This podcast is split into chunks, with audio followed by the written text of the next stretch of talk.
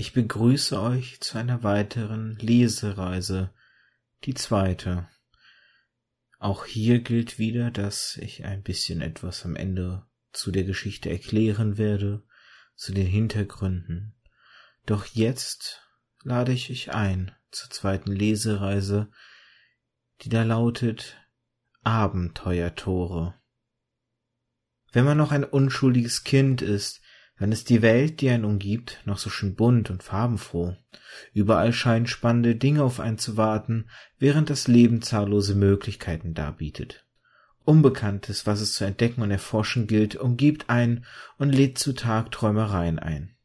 Doch je älter man mit der Zeit wird, umso trister und trostloser scheint diese zuvor noch so zauberhafte Welt mit einem Male zu werden, war sie noch so unendlich groß, als man selbst noch so klein war schrumpft sie irgendwann lediglich zu einer kleinen Kugel zusammen, verliert dabei all die Farben, wird grau. Älter werden nennen die Erwachsenen das, heranreifen, als wäre dies ein normaler, natürlicher Prozess, an dem es nichts auszusetzen gäbe. Für mich war es eher wie ein Zwang. Dieser Gedanke, mich dem unterwerfen zu müssen, von klein auf schon erschreckend, regelrecht beängstigend, oder sogar fast schon einem Albtraum gleichkommt. Dennoch hatten sie mit einer Sache recht. Es ist ein natürlicher Prozess. Eine Entwicklung, gegen die man sich leider nicht erwehren kann, so sehr man es auch versuchen mag. Wobei, sagen wir, es geht nur sehr schwer.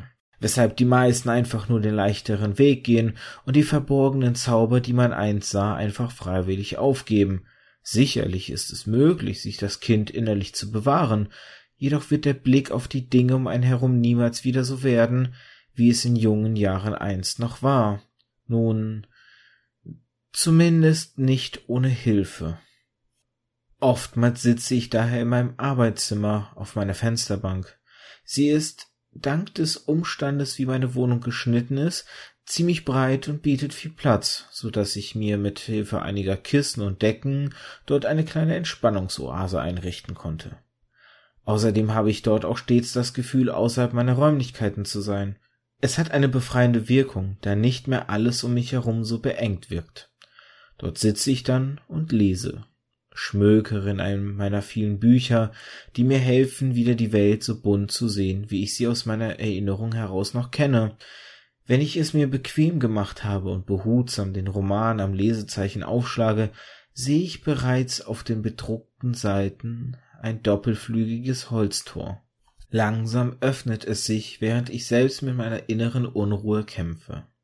Ich kann nicht erwarten, endlich hindurchzuschreiten, endlich in die Welt des Buches eingelassen zu werden, die mir so fremd ist, aber gleichzeitig so viel verspricht.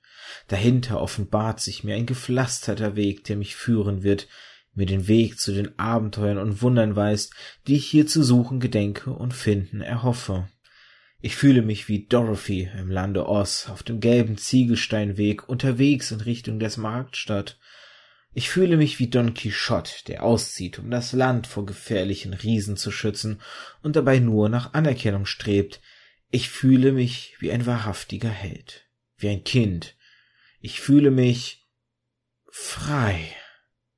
Frei von den Sorgen und Nöten des Alltags, frei von den Belastungen, die mein Gemüt ansonsten immer herunterdrücken, frei von dem Druck, den die Gesellschaft auf einen ausübt. Doch diese Freiheit ist nicht auf Dauer, was mir schmerzlich bewusst ist. Sie verweilt nur so lange an meiner Seite, wie ich durch das Buch reise, begleitet von den darin wohnenden Figuren und wenn ich dann zurückkehre, das Tor sich knarzend wieder hinter mir schließt, dann wird die Welt, die Realität, in der ich eigentlich lebe, wieder grau. Tagtäglich erscheint das Leben gleich, demselben Trott folgend, sich selbstständig wiederholend, ich fühle mich wie ein eingesperrtes Tier, welches in einem Laufrad zwar versuchen kann, seinem Schicksal zu entfliehen, aber am Ende keinen Schritt weiter ist als zu Tagesbeginn. Ich will mich davon aber nicht mehr herunterziehen lassen, will mich dem erwehren, will das Kind in mir erhalten, will die Welt wieder bunt und farbenreich, und dieses Verlangen, dieses Feuer wird nicht erlöschen, solange ich weiß, dass ich jederzeit durch ein literarisches Tor schreiten kann um zu erhalten, was mir in Wahrheit nicht vergönnt ist. Dort kann ich Wunder erleben und nach dem Unerklärlichen suchen, denn die Welt der Fantasie bietet so unendlich viele Möglichkeiten. Selbst wenn man sich verliert und die eigene Kreativität beim gnadenlosen Prozess des Älterwerdens abstumpft, so kann man von den Ideen anderer zehren, die ebenso wie man selbst nicht in einer farblosen Welt leben wollen. Dafür bedarf es nicht mehr als ein Buch und ein darin enthaltenes Abenteuertor. Vielen Dank fürs Zuhören der zweiten Lesereise. Diesen Text habe ich geschrieben einige Zeit nach dem The World Behind the Cover vom letzten Mal. Es war so ein bisschen ein Gefühlsausbruch zu beschreiben, wie Lesen sich für mich anfühlt, wie das Entdecken von Geschichten, das Aufschlagen eines Buches und das, das Erleben der Welt darin sich anfühlt. Es war ein Versuch zum Ausdruck zu bringen, wie gern ich in Bücher reisen würde, um diese als wirklicher Akteur zu erleben und nicht nur als passiver Konsument. Lesen war immer ein wenig Eskapismus, vielleicht sogar ein wenig mehr. Es war Abenteuer, es war Erleben, es war Spannung. Ich hatte sicherlich kein leichtes Schulleben, keinen leichten Schulalltag und dementsprechend war Lesen mein Freund gewissermaßen. Später habe ich dasselbe mit Videospielen und Filmen erlebt. Ich konnte in die Geschichten eindringen, ich konnte die Abenteuer darin miterleben, ich konnte mich fallen lassen komplett. Und ich habe entdeckt, dass die Abenteuer nicht nur in Büchern zu finden sind, die mir helfen, ein wenig den tristen Alltag zu vergessen. Und ich hoffe, dass diese Lesereisen für Personen da draußen ebenfalls zu Abenteuertoren werden können. Ein wenig Ablenkung vom immer gleichen, tristen, grauen Alltag bieten können.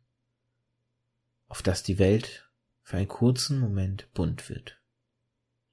Ich hoffe, ihr hattet Spaß auf dieser kleinen Reise und lade euch ein, auch beim nächsten Mal zu einer weiteren Lesereise wieder mitzukommen. Habt einen schönen Tag noch.